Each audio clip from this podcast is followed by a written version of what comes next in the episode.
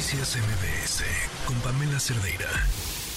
Diputado, actor, productor, cantante, activista, tiene una bolita que le sube y le baja, acaba de salir de la casa de los famosos. Sergio Mayer, bienvenido. Muchas gracias. Y también corto pasto, masco chicle, lavo coches los fines de semana. Vendes tamales. Con esa presentación. Oye, a ver, ¿cómo te definirías tú? Yo me definiría pragmático. Este, yo le entro a todo, me encanta justamente participar en todo lo que se pueda.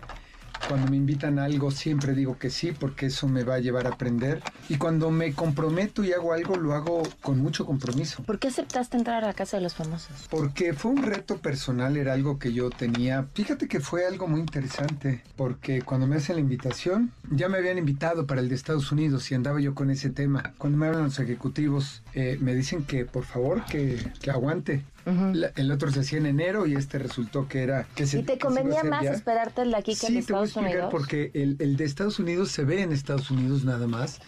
Y para mí el tema de conectar con la gente es eh, México. Para mí conectar con la gente de México era sumamente importante y por eso tomé la decisión de, de seguir acá. Y por todo lo que acabas de decir, por mi carrera, por el tema político, O sea, si un reality show te pone de ese nivel, con esa audiencia que tuvo, con ese éxito, te coloca en otro lugar Sí, automáticamente. sí y no. Yo te puedo decir que de los 14 que entramos, yo tenía claro que era el de mayor riesgo. ¿Por qué? Yo, en lo personal, por haber sido político, por mi activismo social, que hay, hay personas que no les gustaba mucho este, ciertas cosas. Justamente esa semana eh, andaba yo muy vapuleado por las redes, por, por temas de eh, labor social y altruismo que había yo hecho, que había yo ayudado a una, a una menor de edad que había sido Ah, ya, ya sé que. Ajá. Exactamente. Me estaban a mí culpando como si fuera yo el responsable de que el juez ya había dado sentencia y eso era evidente, que, que yo no tenía nada que ver. Pero me dieron con todo. Por haber ayudado a una menor de edad a que se hiciera justicia, que esa era la parte más importante. Ajá. Y me la pasé muy bien y creo que conecté con nuevas audiencias, conecté con jóvenes, con niños que no tenía yo pensado que iba yo a conectar. Ujú. Te preguntaba cuando llegaste cómo estabas y me, y me decías, bien, muy bien. Sí, pero a ver, vienes saliendo de un momento en el que juegan con tu cabeza, en el que no es una situación en la que un ser humano deba pasar. No estamos diseñados para el encierro, ya lo vivimos en la pandemia. aislamiento. Y que te estén grabando todo el tiempo. Así es. Esa, ¿Eso cómo te pega? ¿Cómo te Fíjate que, sientes? que si no sabes, si no tienes conciencia del juego, por ejemplo, aquí tienes tus cámaras y sabes que estás en una entrevista allá, Claro. 24/7 tienes cámaras. De ahí no puedes mantener un personaje 71 días. Ahí es tu personalidad, porque ellos no te van guiando de qué tienes que decir, qué tienes que hacer. ¿No pasaste momentos de verdadera angustia? Fue una prueba para mí. Yo lo que quería era justamente ver mis límites de tolerancia porque yo era, pues por eso me pusieron el tata, yo era ahí el más viejo y tenerme que meter a una cosa de esas en este momento, pues no era fácil y tenerte que controlar y tener que tener esa tolerancia. Claro. Hubo de repente cosas fuertes que algunas compañeras expresaron. Oye, ¿te imaginaste que, que Wendy fuera a, a ganar con todo lo que implica que una mujer trans en un país como este eh, obtenga, olvídate del triunfo, el corazón de 18 millones de mexicanos? Fíjate que desde el principio teníamos muy claro que, que podía ganar, sabíamos que ella tenía muchas posibilidades porque es una mujer bien inteligente.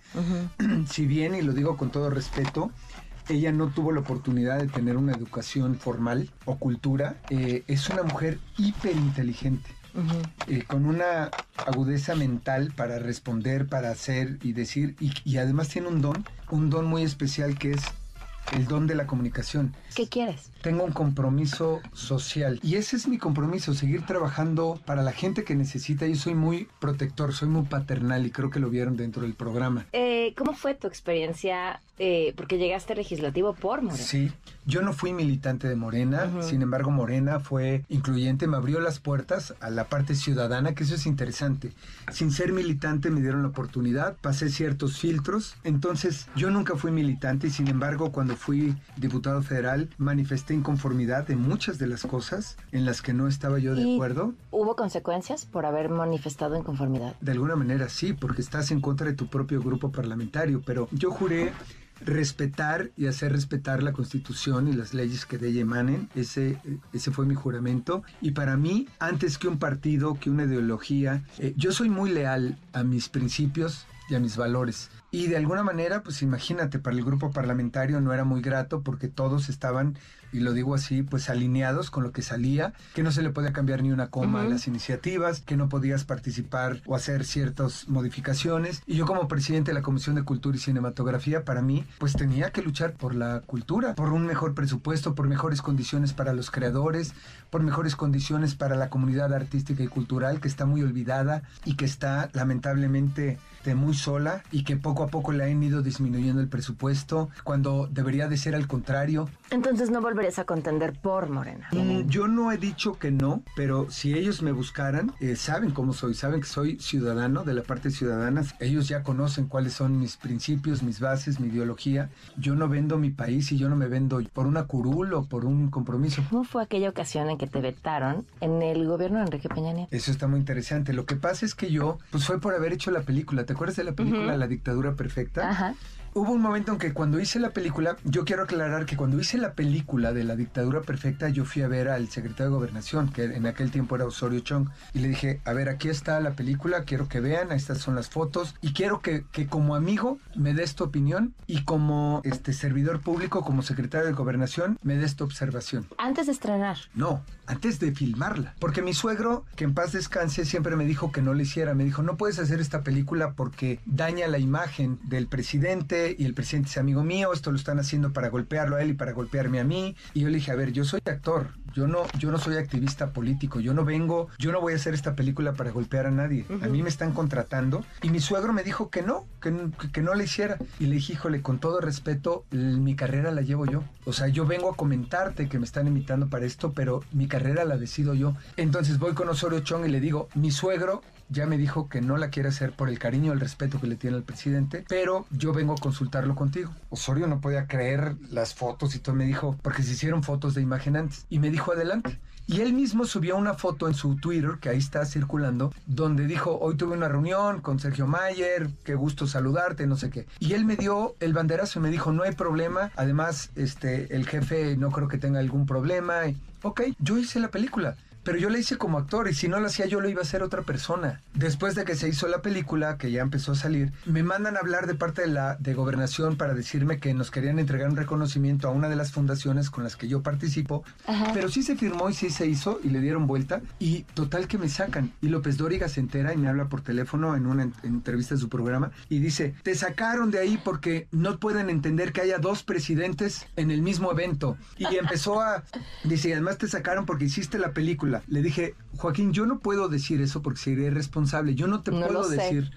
Y le empezaron a dar con todo al senador Armenta, lo empezaron a criticar y todo. Y, de, y ese mismo día en la tarde me habló para ofrecerme una disculpa, me fue a ver a mi oficina. Él en ese momento, al otro día él, él, iba a renunciar porque se iba a ir como candidato para diputado federal en su estado. ¿Pero qué excusa te dio cuando te ofreció la disculpa? Que él tomó la decisión le dije, a ver, en Los Pinos no pasa nada si no está autorizado por Estado Mayor y, por... Claro, menos algo así. Él no quiso aceptar que, que tuvo la instrucción, yo así lo, lo escuché. ¿Y tú qué crees? Que le dieron la instrucción a él, él no pudo haber tomado una decisión tan delicada, creo que les faltó criterio y entender qué era lo que estaba pasando. La tu carrera y, y, digo, ¿a qué te querías dedicar? a mí siempre me gustó la parte de la actuación. Ok.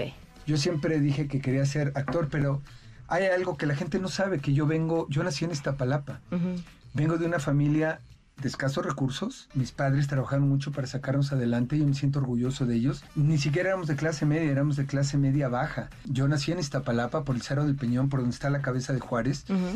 Y, en aquel tiempo eran basureros. O sea, yo me acuerdo que, quemaban la basura ahí y, y, llegaba hasta nuestra casa el tizne, la, y, la gente no lo, no lo sabe o no lo cree. Yo nací en la colonia San Lorenzo Chicotencatl, ahí te digo por el Cerro del Peñón, y yo estuve en escuelas de gobierno toda mi vida. Yo no tenía las posibilidades de. Y, de un niño de esas posibilidades de estar pensando el cómo llegar al medio artístico, porque no tenía la situación económica ni los contactos para llegar.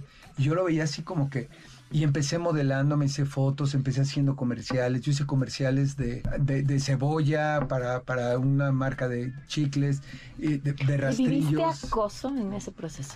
Acoso, fíjate que no. Todo el mundo habla de eso. Mi papá no le gustaba que yo entraba porque mi papá es muy conservador. Uh -huh. Este, y era eh, con esa educación recia que no, mis hijos no, no, o sea, no puedes usar arete, no podías estar en el medio artístico. Entonces, para mí era, era como un tabú el medio artístico porque para mi padre era, eh, era de homosexuales y drogadictos ese ambiente. A los 16 años me fui de mi casa y me fui de gira con un grupo que se llamaba Chévere Internacional. Uh -huh. Ahí, ahí inicié yo a los 16 años. Y mis padres nunca me perdieron la pista. Siempre, casualmente, andaba yo en Nueva York de gira y, y ay, mira, aquí andan tus papás.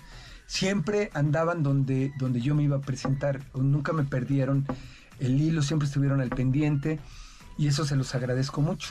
¿Tú a qué le tienes miedo? Yo le tengo miedo, mucho miedo, a dejar a mi familia sin un sustento más que económico, con uh -huh. bases. Este, para mí, el que mi familia esté tranquila si yo llego a faltar. Y yo creo que ese es el, el miedo más grande que puede tener cualquier, cualquier padre el llegarle a faltar a tu familia. Y yo estoy tratando de trabajar con mis hijas para que sean mujeres empoderadas, independientes, que no necesiten de un hombre que las mantenga, sino que sean mujeres chingonas, uh -huh. y luego con todo respeto, con, mujeres como tú, que siempre están buscando, están generando y que si encuentran el amor a través, a través de, un, de una persona, de un hombre, pues qué belleza. De Garibaldi, tu mejor y tu peor recuerdo. Fíjate que yo tengo muy mala memoria y creo que lo vieron en la casa. qué conveniente siempre. Tengo muy mala memoria. Decirte ajá. qué es lo mejor y lo peor, yo de repente mis compañeros nos juntábamos y me decían, ¿te acuerdas de esto? ¿Te acuerdas de aquello? ¿Te acuerdas de esta gira, de este viaje? Y la verdad, no me acuerdo mucho de ciertas cosas. Yo lo que sé es que Garibaldi fue parte de mi historia, parte importante que me cambió la vida. Yo tengo cosas como Garibaldi, solo para mujeres, La Fea Más Bella, ahora este proyecto también es parte de mi historia, son proyectos que han cambiado mi vida. Solo para mujeres fue un parteaguas. Así es. Importante. Un parteaguas que de repente cuando lo dije la, hubo gente que se burló.